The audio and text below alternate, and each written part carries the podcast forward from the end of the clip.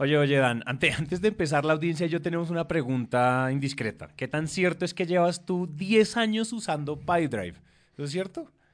Te lo juro, güey. Yo creo, no sé, probablemente es más de 10 años, güey. Yo debería de tener acciones de PyDrive, las voy a reclamar. sí, debería reclamar. Pero ¿por qué? O sea, ¿qué onda? ¿Por qué eres tan fan? O sea, ¿por qué no te has cambiado viendo como tantas opciones en el mercado? Sí me he cambiado, sí me he cambiado varias veces. No me han gustado los que he probado porque me, han parecido complejos, pero te voy a decir la neta de, de Pipedrive. En estos 10 años que llevo usándolo, la verdad, yo he sido indisciplinado. ¿Y por qué, por qué lo uso? Porque no siempre lo he usado. Y cuando no lo he usado, esos, esos meses, esas semanas que no lo uso, se bajan mis ventas. Güey. ¿Por qué? Porque mi vida se vuelve un caos, recurro a Excel, recurro literalmente a post-its y, no funciona, güey. Entonces, cuando lo uso, no se me escapan los negocios ni se me pierden en el limbo. Y además ahora que tengo equipo, pues mi equipo y yo estamos en sintonía. Entonces, en vez de tener que ir a preguntarle al vendedor, oye, ¿cómo vas con este negocio? Puedo ir directamente a Pipedrive y ya veo cómo va la situación. Y además lo dicen, lo dicen los estudios. Cada dólar invertido en CRM te genera 8.71 dólares. Entonces, la vaina es rentable. El retorno, oye, eso me gusta, tienes toda la pinche razón. PyDrive definitivamente es la ley y como nosotros a ustedes, la audiencia, los amamos tanto, les tenemos un regalazo. Si ustedes hacen clic en el link de la descripción de este episodio, se pueden registrar y tener 30 días gratis de PyDrive. Y si les gusta, pues un 20% de descuento, que es bárbaro porque pues ya PyDrive de por sí es económico. Entonces, pues nada, ahí está, hagan clic en la descripción. Ahora sí, entonces, comencemos con el episodio. Ustedes saben que a nosotros nos encantan los episodios cargados de proteína y este no es la excepción. Acuérdense que muchos de ustedes llenaron las encuestas y hablaron con nosotros sobre qué era lo que querían escuchar en esta tercera temporada y este episodio es fruto de esa charla. En el episodio de hoy entonces hablamos de cinco objeciones típicas al momento de prospectar y cómo desarmarlas como todo un profesional. De nuevo entonces, papel y lápiz y comencemos.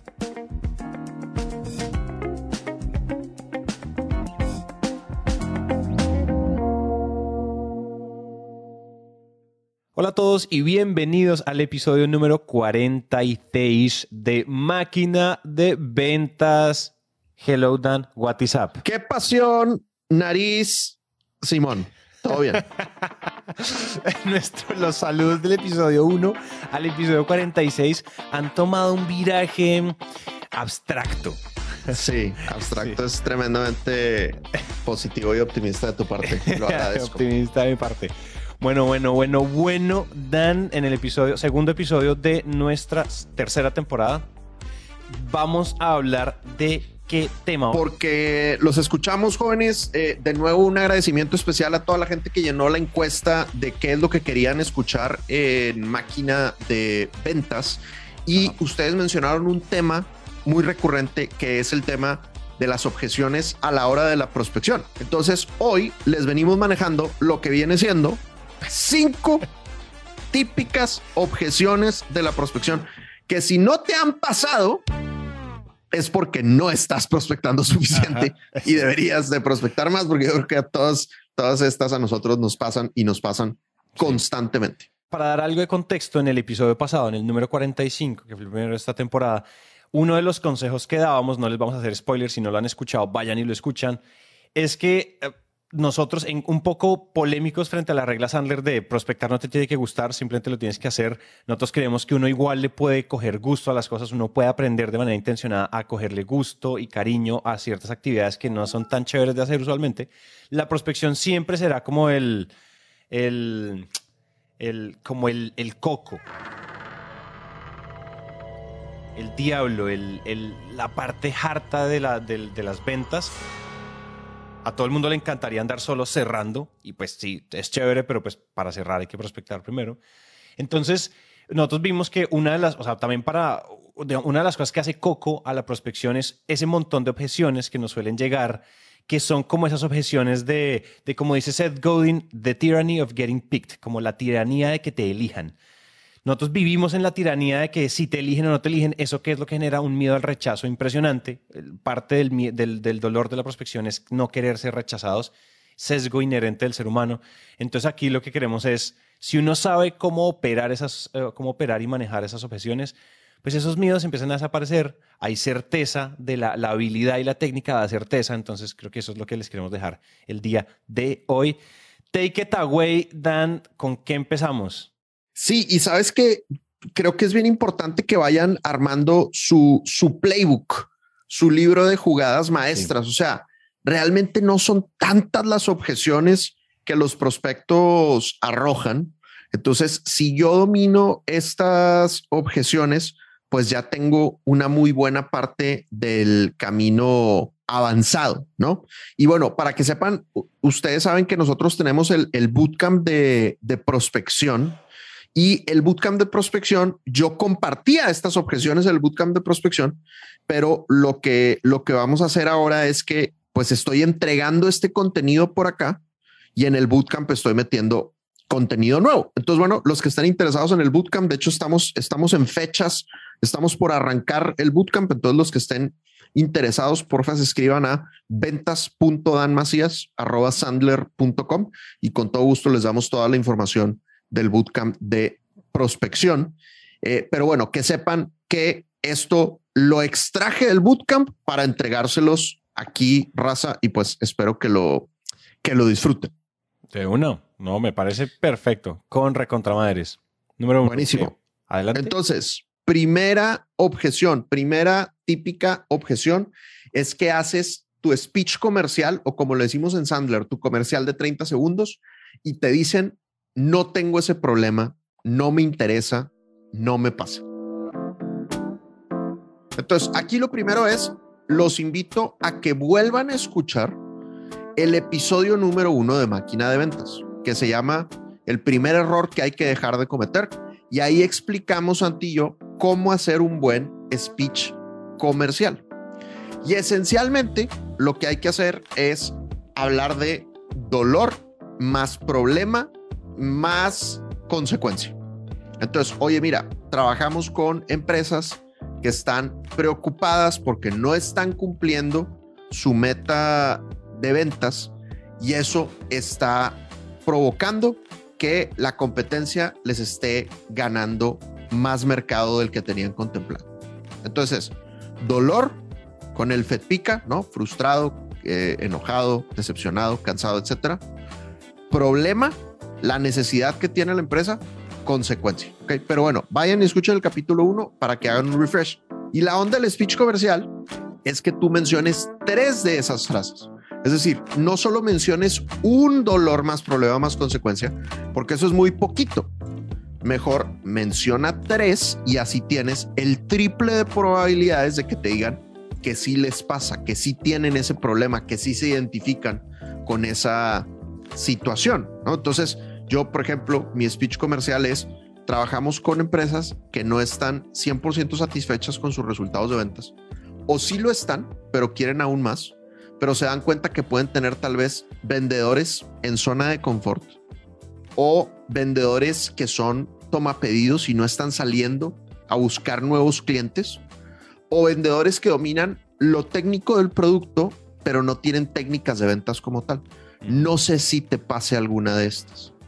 Entonces ahí dije tres dolores diferentes, ¿no? Vendedores en zona de confort, vendedores toma pedidos, vendedores que no tienen técnicas de ventas. Entonces, no se queden con uno. Eso es uno de los errores más frecuentes que veo en el bootcamp de prospección, que hacen un solo dolor en el speech comercial. Métanle tres. Pero a pesar de que tú tengas un buen speech comercial, puede que la gente te diga, no me pasa. No me suena. Mis vendedores no están en zona de confort. Mis vendedores no son toma pedidos. Eh, alguna cosa así, lo que sea, ¿no? Entonces, ¿qué es lo que hay que hacer? Pues lo que hay que hacer es simplemente pedir un permiso para preguntar por dos dolores diferentes, cambiando un poco el ángulo.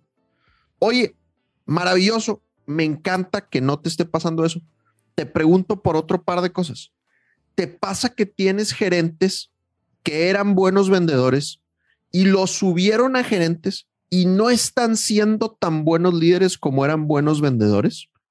¿O que tienes equipo de atención al cliente que técnicamente está muy bien capacitado, pero que tal vez sus técnicas de comunicación no son las mejores y están provocando quejas en los clientes.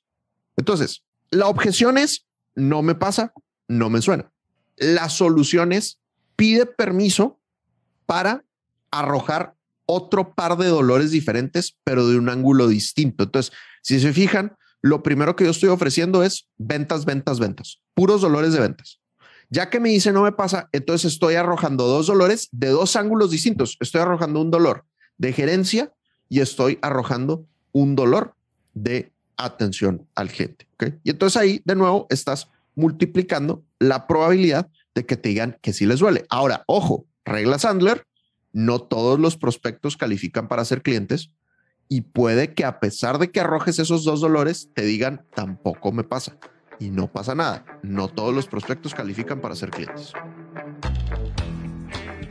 Y una, y una regla Sandler también es no pain, no sale. Si no hay dolor, pues no hay venta.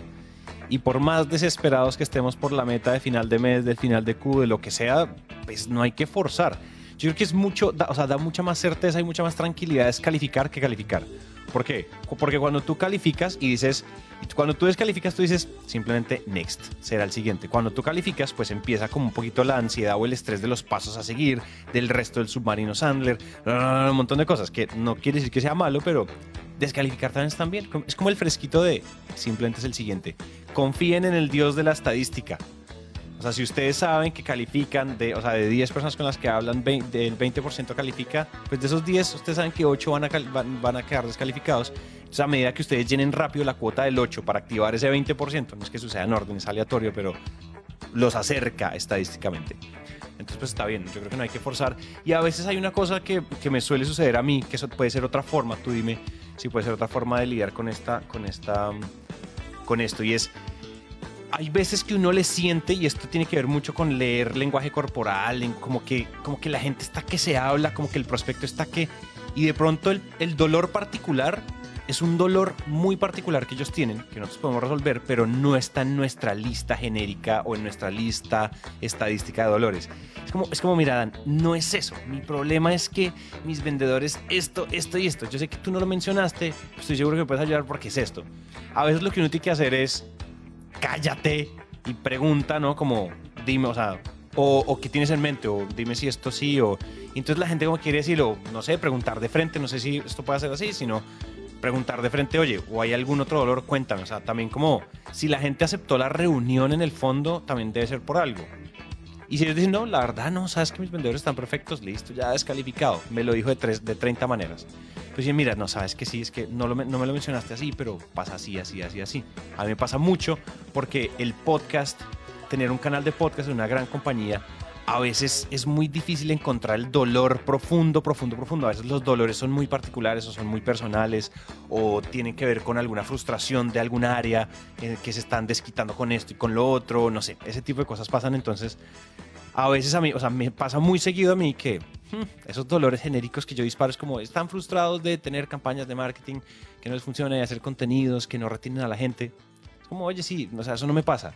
Es que lo que me está pasando es que tengo a mi jefe y me está presionando porque necesito hacer cosas innovadoras, diferentes, entrar en nuevos canales, generar contenido orgánico y no estamos haciendo nada. Y yo soy súper oyente de podcast y yo sé que esto funciona, ¿sí? Como, pero es que me están respirando en la nuca con nuevos formatos.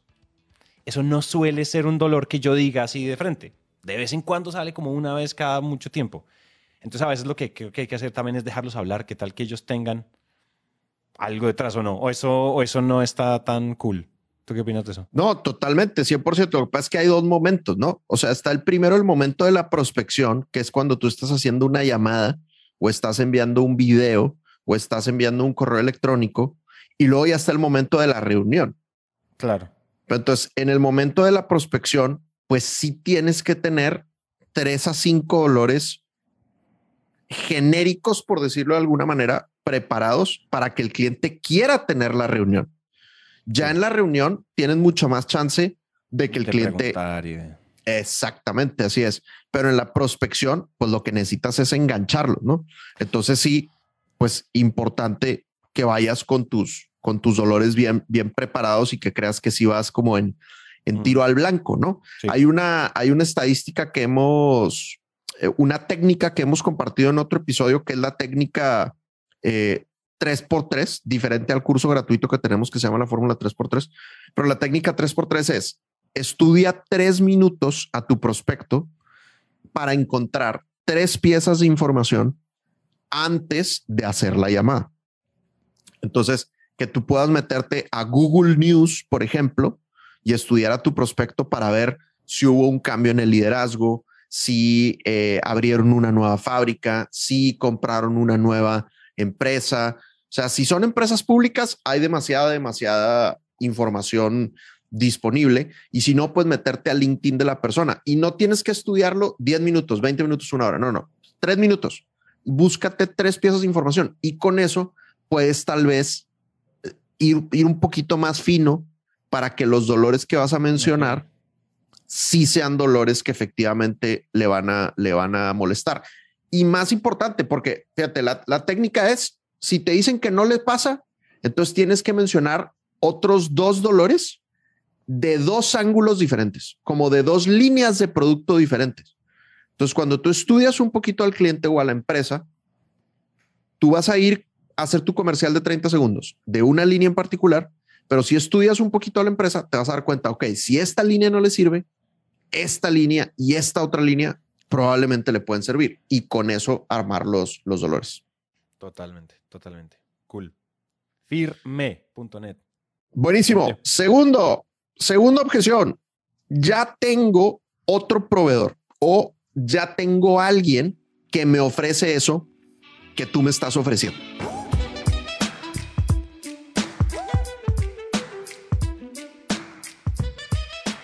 Entonces, vas con el cliente, le dices, oye, ¿te interesa este tema? Y te dicen, ¿sabes qué? Sí me interesaba, pero ya tengo a alguien que me está ofreciendo ese producto. Muchas gracias.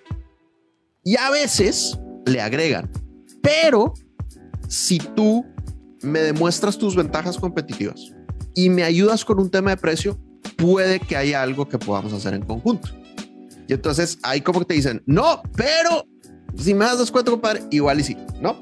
Ajá, sí. Entonces, ¿qué es lo que hace el típico vendedor tradicional? Pues el típico vendedor tradicional prepara una presentación de sus ventajas competitivas, va y negocia con su jefe un descuento y regresa con el cliente. Y a veces funciona y a veces no, no funciona.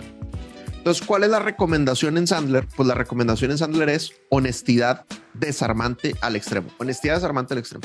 Entonces, oye, Dan, muchas gracias, pero fíjate que ya tenemos a alguien que nos ofrece lo que tú nos ofreces, pero si me demuestras tus ventajas competitivas y me ayudas con un tema de precio, puede que haya algo que podamos hacer en conjunto.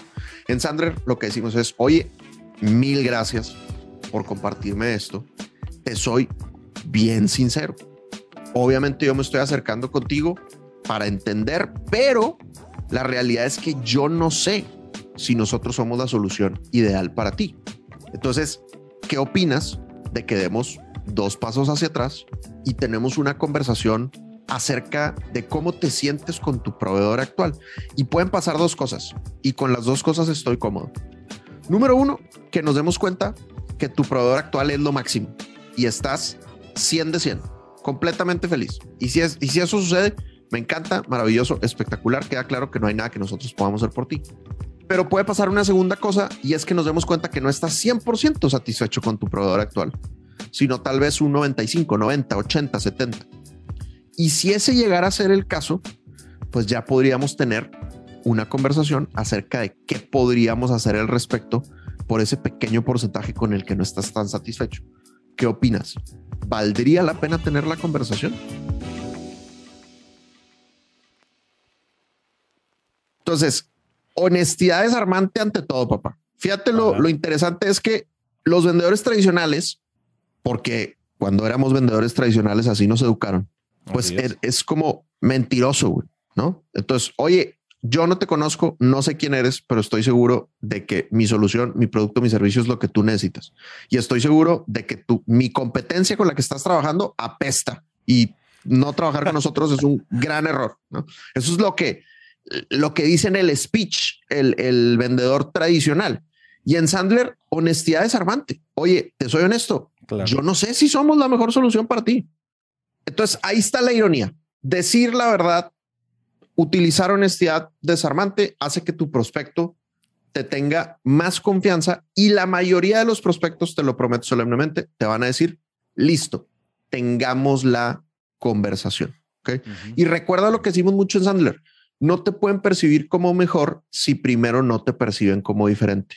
No te pueden percibir como mejor si primero no te perciben como diferente. Todos los, toda tu competencia que le quiere ganar el negocio al proveedor actual, está diciendo, nosotros somos mejores y te damos mejor precio. Nosotros somos mejores y te damos mejor precio. Y nadie está haciendo lo que tú decías hace rato, güey. Nadie está escuchando al cliente. Entonces lo que tienes que hacer es bajarle la barrera, bajarle la, la actitud defensiva diciéndole, oye, la verdad, yo no sé si nosotros somos el proveedor ideal, pero ¿qué te parece si lo platicamos? A ver cómo te sientes con tu proveedor actual y vemos si hay un huequito, vemos si hay algo en lo que podríamos ayudarte. Tal vez no. Y si, y si es uno, me encanta, maravilloso. Pero tengamos la conversación. ¿Qué opinas? Ok, ok. Y si ahí te dice que no, pues definitivamente es un no. O sea, definitivamente. sí.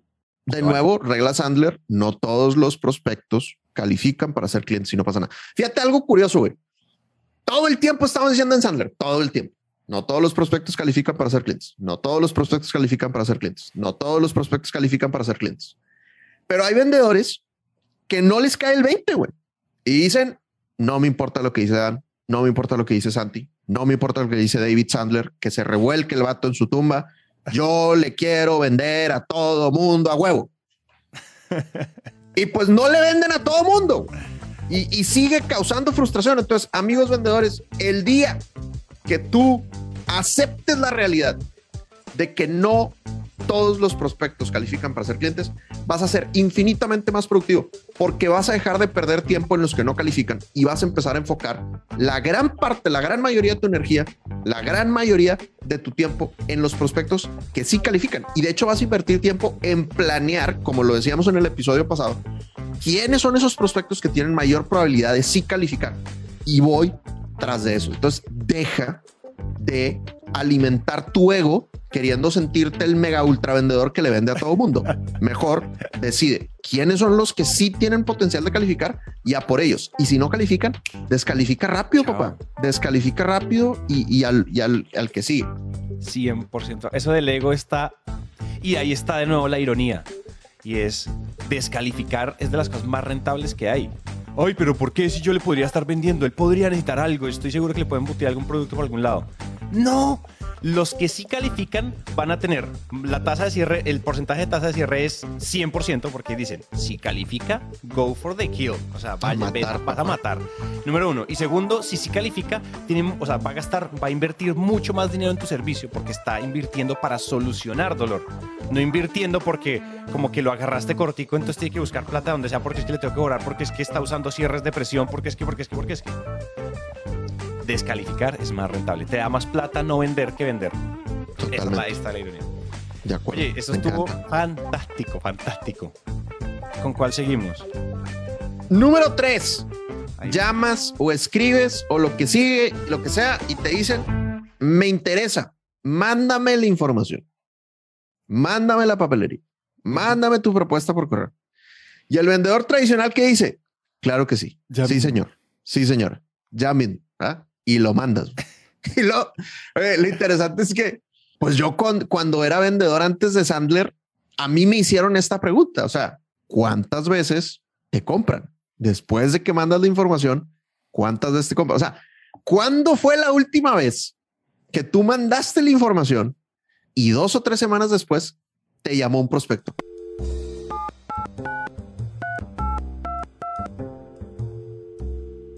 Hola Santi, ¿cómo estás? Estaba viendo el brochure que me enviaste y me pareció muy interesante la información que encontré en la página 17. Me encantaría tener una reunión contigo para cerrar un negocio multimillonario. Nunca en la vida. O sea, igual puede ser, ¿verdad? Que hubo un error en la oh, Matrix y sí, exacto. O sea, te llamó alguien una o dos veces, pero pues, la realidad es que nadie, nadie te llama. O sea, es muy poquito el porcentaje de la gente que te llama cuando te dicen mandar la información. Sin embargo, todavía en nuestra mentalidad ilusa, nos emocionamos cuando nos piden la información. porque sentimos que estamos haciendo la chamba. Entonces nos piden la información. Ah, claro que sí, yo te la mando. Y si usamos el CRM, lo anotamos en el CRM. Envía la información. Pero pues hay que aceptar la realidad de que eso no nos va a llevar a ningún lado. Entonces, nunca des algo sin tener un compromiso para recibir algo a cambio. Entonces, oye, Dan, mándame la información, me interesa. Paso número uno. Acuérdense, regla Dan. El 75% del éxito en ventas está en pedir las cosas dos veces. Oye, mándame la información. Me interesa, mándame la información. Oye, claro que sí, con mucho gusto te puedo enviar la información. Muy importante el, el tener esta pequeña píldora psicológica de no ser negativo al comienzo, decir que sí de una, oye, claro que sí, con mucho gusto te puedo enviar la información, pero te puedo compartir una preocupación que tengo. Entonces ya te van dos píldoras psicológicas. Número uno, claro que sí, con mucho gusto te puedo mandar la información, ¿no? Hay empatía, hay espejeo. Número dos, pedir permiso. Pero te puedo compartir algo que me preocupa. Y entonces te dice, sí, claro, pues mira, me ha pasado que envió la información y la información es demasiado genérica y tal vez la persona no encuentra lo que está buscando porque pues le estamos ofreciendo un portafolio enorme. Más bien te propongo, ¿qué opinas si tenemos una conversación inicial breve para entender bien qué podrías estar buscando dentro de todo lo que nosotros ofrecemos? Y ya con base en eso, si nos damos cuenta que vale la pena avanzar, yo te preparo ya la información, pero más enfocada a lo que a ti te sirve. ¿Qué opinas? Entonces, pediste la cita, te dicen, me interesa, mándame la información. Dices, claro que sí, con mucho gusto. Luego dices, pero te puedo compartir algo que me preocupa. Y luego pides la cita otra vez. Y muchas personas ahí te van a decir, va, tengamos la reunión. Y ahí ya resolviste la objeción. Pero no vamos a negar que hay otras personas que te dicen, no, mándame la información primero. Así es, ¿no? Y entonces, ¿qué hay que hacer con esos cuates? Oye, claro que sí, lo entiendo, no te preocupes. Déjame te pregunto, ¿qué información te gustaría ver? ¿Por qué? Porque quieres saber si el mándame la información es un hazte para tipo mándame la información, ya quiero colgar esta llamada, o genuinamente tienes del otro lado a un búho analítico que quiere ver la información. Pero si sí quiere ver la información, pues seguramente va a querer información particular. Entonces, oye, ¿qué información quieres ver? No, pues fíjate que quiero ver con qué empresas has trabajado y mándame un caso de éxito de esto y lo otro. Listo, maravilloso. Yo te lo envío. ¿Te puedo hacer una propuesta? ¿Vuelves a pedir permiso? Sí, claro que sí. Mira, yo te voy a mandar la información. Te pregunto, ¿cuánto tiempo crees, si yo te envío esto hoy en la tarde, cuánto tiempo crees que te pueda tomar leer la información? No, pues dame dos semanas, estoy bien ocupado. Ok, listo, maravilloso. Dos semanas dentro de dos martes, me parece bien. ¿Te puedo pedir un gran favor? Claro que sí. Si tú te das cuenta que la información no es lo que tú estás buscando, ¿serías tan amable de contestarme ahí mismo en el correo? Gracias, Dan, no me interesa. Y ahí me queda claro que no vale la pena avanzar y ahí te dejo incomodar. ¿Te sentirías cómodo diciéndome que no, si ves que en la información no buscas lo que, lo, no encuentras lo que estás buscando, te van a decir sí, no hay ningún problema. Y luego le dices, buenísimo. Ahora te pregunto, vamos a suponer que tú lees la información y encuentras lo que te gusta. ¿Qué va a pasar después?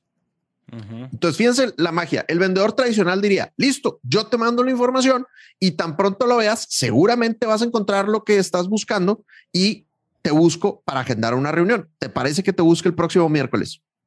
es todo presionador. Mientras que el vendedor Sandler todo el tiempo le está dando chance al prospecto y le está preguntando. Entonces, oye, fularito, y muy importante, le estás dando permiso de decir que no. Y típicamente los prospectos que genuinamente están interesados y comprometidos te van a decir, no, pues yo te busco para que agendemos una reunión. Listo. Entonces ya hay un compromiso. Ya es, yo te doy la información a cambio de que tú la leas y me des una respuesta de si vale la pena avanzar o no. No, no mandas la información gratis, ¿no? A cambio de, a cambio de nada. De nuevo, no estamos diciendo que cobres por la información, estamos diciendo cobra solo con una respuesta, un sí o un no.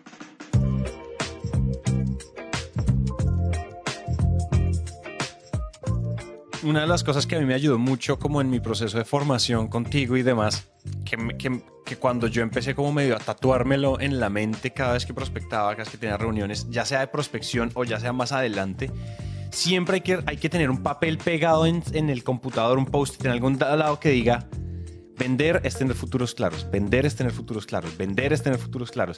Si no hay futuros claros, da, él no te quiere mamar gallo, pero está ocupado. Entonces pidan los permisos, o sea, háganlo espejeando, háganlo con la técnica que acabamos de hablar ahorita, pero tengan un futuro claro. Las ventas son una serie de pasos de interacciones entre personas que van teniendo un futuro claro todo el tiempo, que van, que van sabiendo hacia dónde van yendo.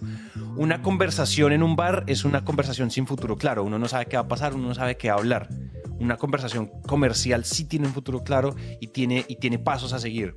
Entonces yo creo que es eso. Obviamente pidiendo el permiso, pidiéndolo dos veces o incluso descalificando, que se puede ser un futuro claro y es no te vuelva a molestar y ya, no te vuelva a hablar, sí, y si, si me contestas ahí de una pero siempre pregunten, ¿y qué va a pasar? O sea, ¿esto cómo se ve después? ¿Cuál es, hipotéticamente, qué pasaría si? Hay muchas formas de ponerle lenguaje a esto, pero tener los futuros claros para mí fue una frase de esas que yo me hubiera tatuado así en la palma de la mano. Santi, futuros claros, porque uno es como, ah, bueno, listo, todo el mundo le encantó la propuesta, digamos que ya estamos en otra etapa. Bueno, listo, ah, chao.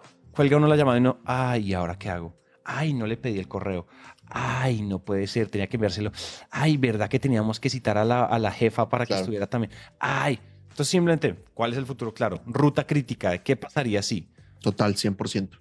Oye, y a propósito de lo que estás diciendo, una aclaración que debimos haber hecho al principio del capítulo, Sandler, jóvenes, nunca entrega guiones. Sandler nunca entrega guiones. Sandler lo que entrega son las reglas y los conceptos. Yo les estoy compartiendo mi guion que es una mezcla de persona de Monterrey viviendo en Bogotá. Ok, o sea, es. como México colombiano puro. Y esas palabras a mí me sirven, pero de ninguna manera significa que a ti te van a servir esas palabras. Entonces, llévate la idea, llévate el concepto y tú échale tu propia sal y pimienta para que tú escribas cuál es la versión que a ti te funciona, ¿no? Entonces, porque de repente la gente dice, no, Dan, es que a mí no me gusta decir al final y ya no te incomodo más. No pasa nada, no, pasa nada, me parece maravilloso. Hay gente que dice, no, es que el decir no te incomodo más es como por debajearte. Sí, lo que pasa es que yo tengo un problema serio de tonalidad y entonces con mi tonalidad es muy difícil por debajearme, entonces me tengo que por debajear con las palabras porque mi tonalidad como que tiende a ser agresiva. Entonces, pero ese soy yo.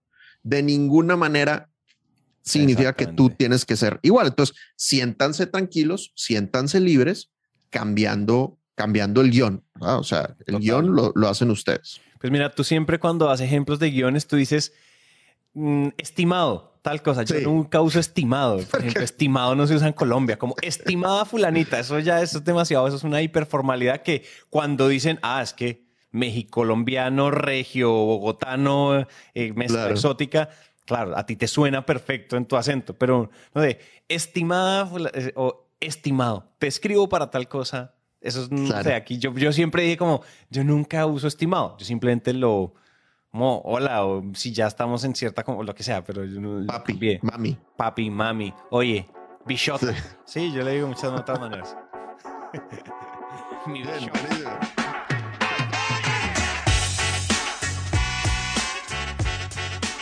Cuarta y quinta objeción se resuelven con la misma técnica, ¿ok? Cuarta y quinta objeción se resuelven con la misma técnica y ahí va.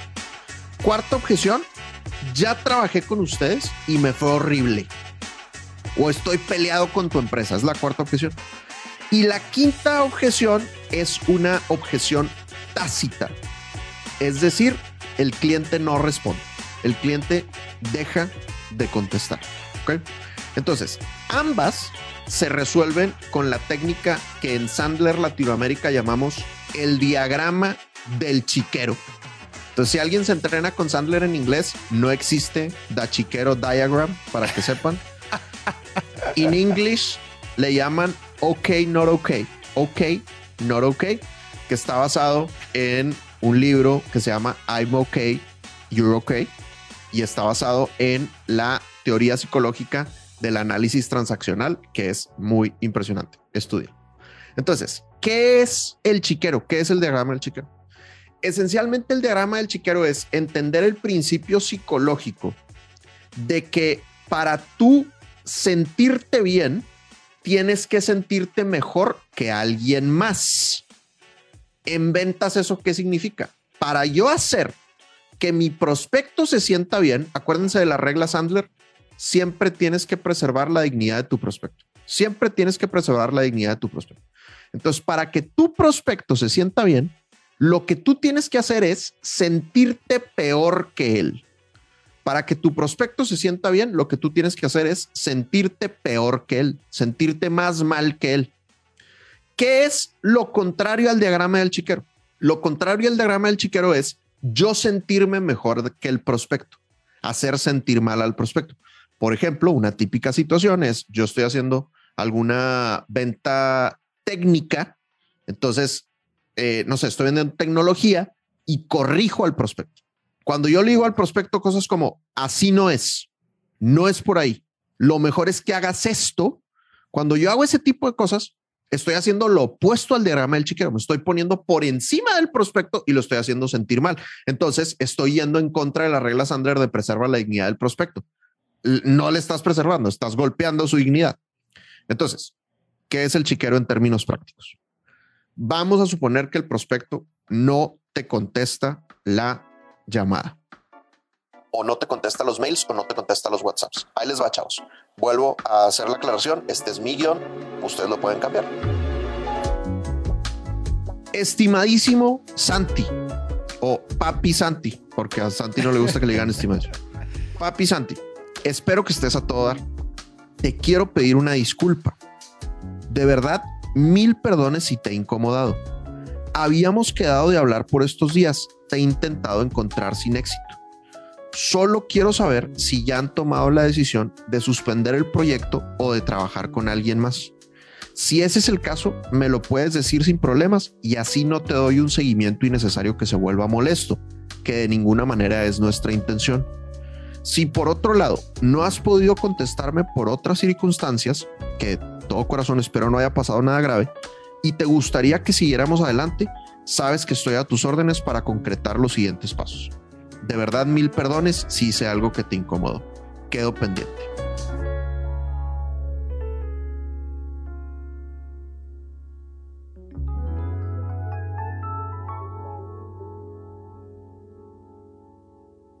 Algo así es el diagrama del chiquero, lo modifico cada vez que lo escribo.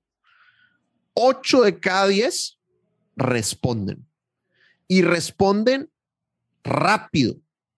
Si es un mail, el subject que yo le pongo es mil perdones o una gran disculpa.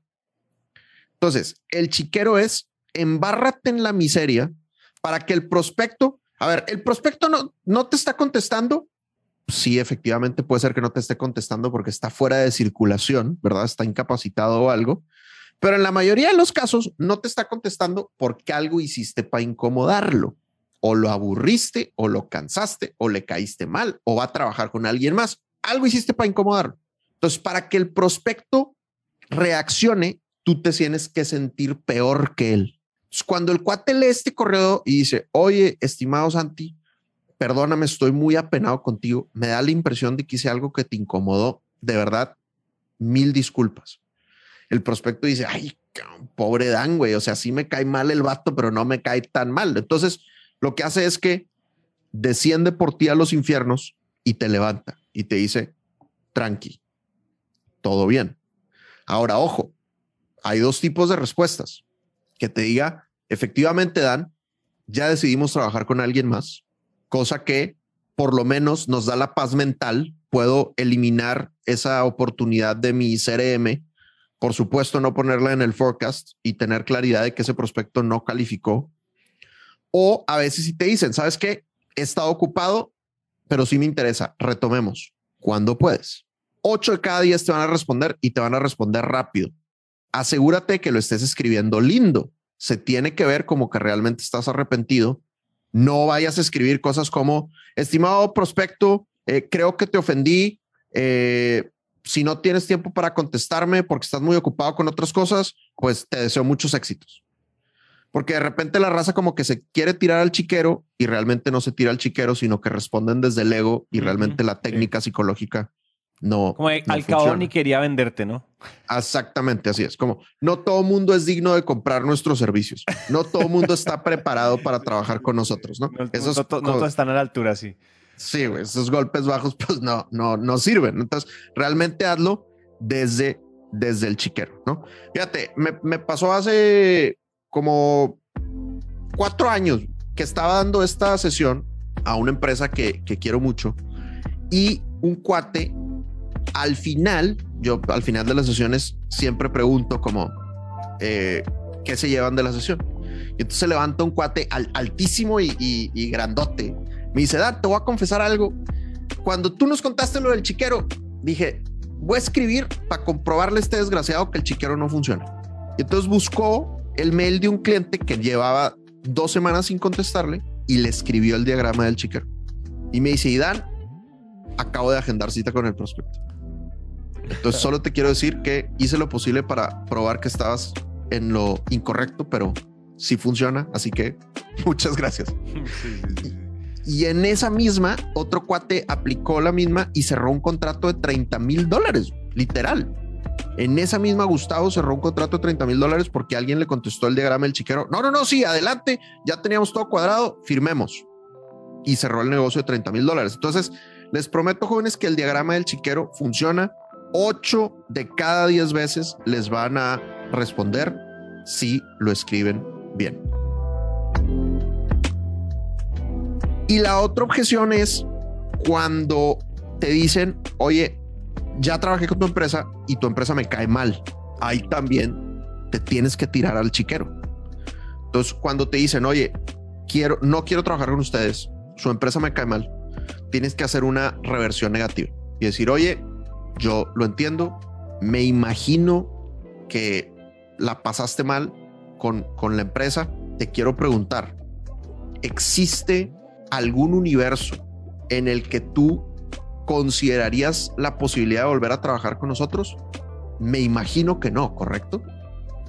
Y ahí está la magia en hacer la reversión negativa. Oye, ¿existe alguna posibilidad, algún universo en el que tú considerarías de nuevo trabajar con nosotros? Me imagino que no, ¿correcto?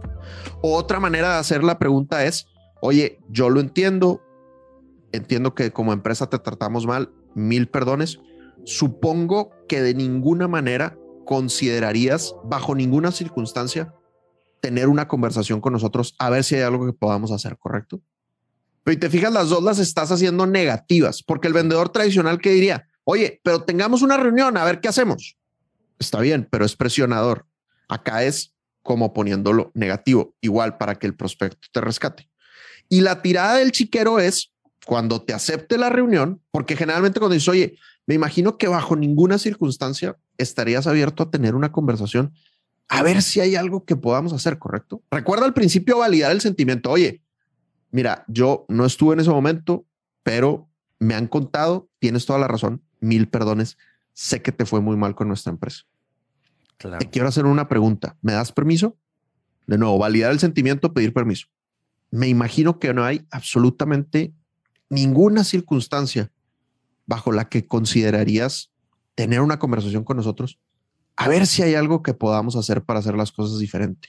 ¿Correcto? Pero fíjense en la tonalidad, estás casi, casi eh, susurrando, ¿no? Como, sí, es exacto haciendo cara de, pasita arrugada, güey. Entonces, ya que el cuate te acepta la reunión, pues ahí, oye, por favor, cuéntame, cuéntame qué fue lo que pasó. Me encantaría escuchar y entender qué fue lo que pasó. Y te van a destruir, compadre. O sea, si el cuate está efectivamente molesto, va a echar toda la ira, güey. Y lo que tú tienes que hacer es Oye, lo entiendo, no me digas. Y luego, ¿qué pasó? ¡Qué barbaridad! ¡Ah! mil disculpas, no puede ser. No te defiendas, no te justifiques, porque eso no te va a llevar a ningún lado. Y a veces así puedes recuperar al cliente. Me contó una, una cliente de una empresa que vende materiales de construcción que fueron con un distribuidor. Ella le tocó ir con un distribuidor, eh, aplicó esta con el distribuidor y el distribuidor le dijo, está bien, vente a mi oficina a ver qué hacemos. Y llega a la oficina y estuvo una hora, güey, una hora tragando comentarios negativos de la empresa, la vendedora. Hmm. Y al final, el cuate le dijo, está bien, cotízame. Y recuperó al cliente. Y era un cliente de un billete impresionante, pero porque esta chica tuvo los pantalones de aguantar toda la mala vibra justificada del cliente, ¿verdad? Porque efectivamente esta empresa pues lo había hecho mal con el cliente en algún momento. Entonces, eso también es tirarte al chiquero, ¿verdad? Dejar, dejar que se desahogue. Y es que en la desahogada, yo creo que pues ese es el principio del psicoanálisis, ese es el principio de un montón de cosas y es, y también del, o sea, lo que hablabas transaccional de validar el sentimiento y demás, pero es cuando la gente, la gente se sana, o sea, la gente se sana, bueno, en el psicoanálisis se demora un montón de tiempo, pero la gente se sana hablando las cosas, por eso es como háblelo. Si uno les da el permiso de hablar, listo, cuéntame. Hay más probabilidad. Y sobre todo, hay una cosa que hay que hacer y es cuando uno le empiecen a echar todo el baldado de popó de tu empresa, no responder, no argumentar, no después justificar, no, simplemente escúchenlo, asienten, escúchenlo, porque tiene sus razones justificadas. No estamos peleando y no es un debate es un desahogo, es una catarsis. Porque pasa mucho que dicen, no, a ver, cuéntame qué pasó mal con tu empresa. Y yo lo he hecho. Es como, ah, es que esto y esto y esto. No, mira, es que mira, es que eso pasó por esta razón. Pero es que también me molestó mucho que hicieron esto. No, no, es que en ese momento no teníamos el software de la factura. Y es que también me molestó mucho que fulanito me dijo, me respondió tal cosa. No, es que ese ya lo echamos. Totalmente. Eso no se hace. Simplemente acéptenlo. Tienes al chiquero y digan, listo, o sea, fue mi culpa, fue nuestra culpa. ¿Hay alguna posibilidad de que, de que igual podamos explorar de pronto, trabajar juntos, una segunda oportunidad. Si no, es no, y ya. Y ustedes reciben un montón de feedback que lo pueden usar para mejorar su servicio, su producto o no. Así es, tal cual. Y ya intentarás otra vez en un año para ver si se, se, calmaron las, las emociones. Bueno, perfecto, jóvenes. Ahí lo tienen. Cinco objeciones que resolvimos el día de hoy. Número uno, no me pasa o no me duele o no estoy en esas circunstancias. Número dos, ya tengo otro proveedor. Número tres, mándame la información. Y número cuatro, ya trabajamos con ustedes y los odio. Número cinco, nos dejan de contestar. Y ahí tuvieron cinco técnicas, jóvenes ilustres. Este episodio les debe de generar mucho trabajo, mucho trabajo, pero también cosas que pueden implementar inmediatísimamente. Y recuerden, si quieren tener más técnicas de prospección, pues están invitadísimos al bootcamp de prospección para que escriban a ventas.danmacías.com. ¿Cómo lo ves, Eloy? Ah, yeah, lo veo sensual. Oye, había, había muchas que yo no me acordaba cómo, cómo manejar. O sea, esto estuvo, esto estuvo mejor dicho, diametralmente formativo para mí. Estuvo espectacular. Yo creo que esto va a ser buen refresher. ahorita, buen refresher. Reforzamiento. Yo sé que ya no es el eslogan de Sandler, pero reforzamiento es la clave. Por todos lados. Qué bien. Sin duda. Uh. Bueno, Papaloy. Poderoso. Lo tenemos. Lo tenemos. E, e, e, net. Deberíamos comprar ese dominio.